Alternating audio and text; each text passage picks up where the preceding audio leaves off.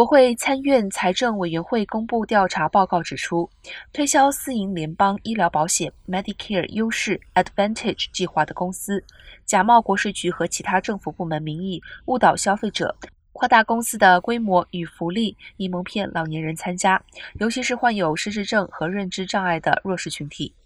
调查报告统计了十四个州的消费者投诉，Medicare 优势计划为私营性质，福利与传统的 Medicare 类似。许多优势计划提供额外的福利，比如牙医、健身房的会员费和保费低。